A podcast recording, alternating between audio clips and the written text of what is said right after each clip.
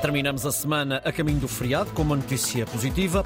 Um dos lados visíveis de Portugal ser hoje visto como menos arriscado pelos, pelos investidores financeiros. Helena Garrido, viva, bom dia. Bom dia. Ora bem, falamos nas contas do dia da recuperação da banca e especialmente do Milênio BCP. Uh, o que é que está a passar? Podes contar em rigor?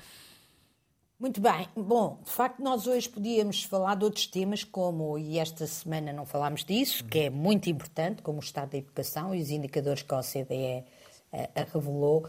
Mas vamos de fim de semana e, e, falemos de uma coisa, pelo menos, ou umas coisas que estão a correr bem, e a vida do BCP, de facto, está a correr muito bem.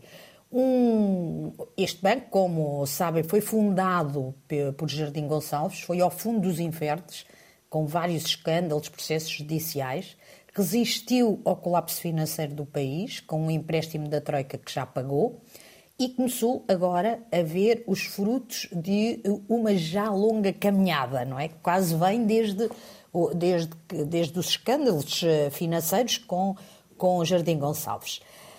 Primeiro, com a subida do rating do país, nós falámos daqui isto a 17 de novembro, nós depois falámos na semana, eh, na semana seguinte, porque foi numa sexta-feira, que soubemos esta boa notícia.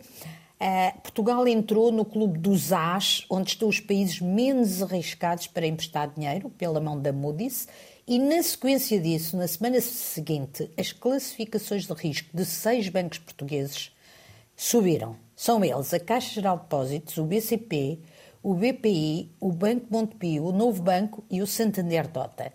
A Caixa tem neste momento a mesma classificação que Portugal nos depósitos e o BCP também para os depósitos a longo prazo. O Santander e o BPI eh, têm já classificações superiores à de Portugal. Eh, quando eu digo classificações, significa são vistos como Uh, menos arriscados do que Portugal, mas nós não nos podemos esquecer que estes dois bancos são, têm como acionistas bancos uh, espanhóis. Tudo isto, Ricardo, mostra como a vida das empresas, neste caso dos bancos, está intimamente ligada à saúde da economia e das finanças de um país. Além destas notícias, o BCP eh, entrou ou vai entrar, eh, se não me engano, a 18 de dezembro, vai entrar no índice bolsista das 600 maiores empresas europeias em termos de capitalização, onde já estão o Caixa Banco BPI e o Santander, o Santander DOT. Neste caso, o Santander só. O, o, e no, no outro caso também são o Caixa Banco. Eh, com isto, nós, eh, quais são as consequências de tudo isto?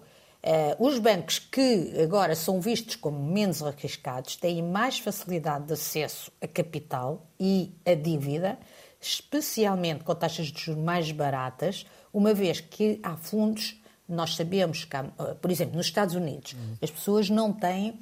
Uh, não têm pensão propriamente dita uhum. muito significativa do Estado, alguns nem têm nenhuma, uhum. e têm de fazer poupanças para o resto da vida. Essas poupanças são aplicadas e esses fundos também fundos de investimento, aplicam essas poupanças ou a comprando ações de, de, de, empresas ou emprestando dinheiro a empresas e, neste caso concreto, alguns desses fundos têm regras em que só aplicam em empresas que estejam neste tal clube A, visto como menos arriscado. Isto, ou então que estão em índices bolsistas. Isto significa que uma empresa, um banco como o BCP eh, pode agora eh, interessar, não é, ou ser investido por estes uh, fundos de investimento, tal como a Caixa Geral de Depósitos, que tem recuperado o, o, o investimento que o Estado, todos nós contribuintes, uh, lá colocamos.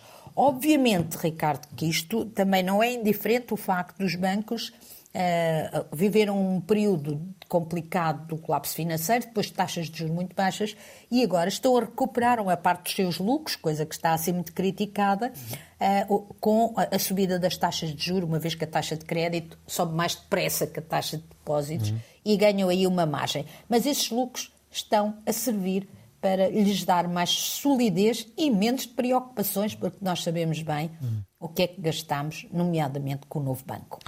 Obrigado, Helena. Bom fim de ah, ah, semana. Bom, bom feriado já agora, primeiro. Bom feriado, um fim de semana exatamente, exatamente. E para a outra semana cá estaremos, para a semana o Pedro Sousa Carvalho. Até lá, Helena.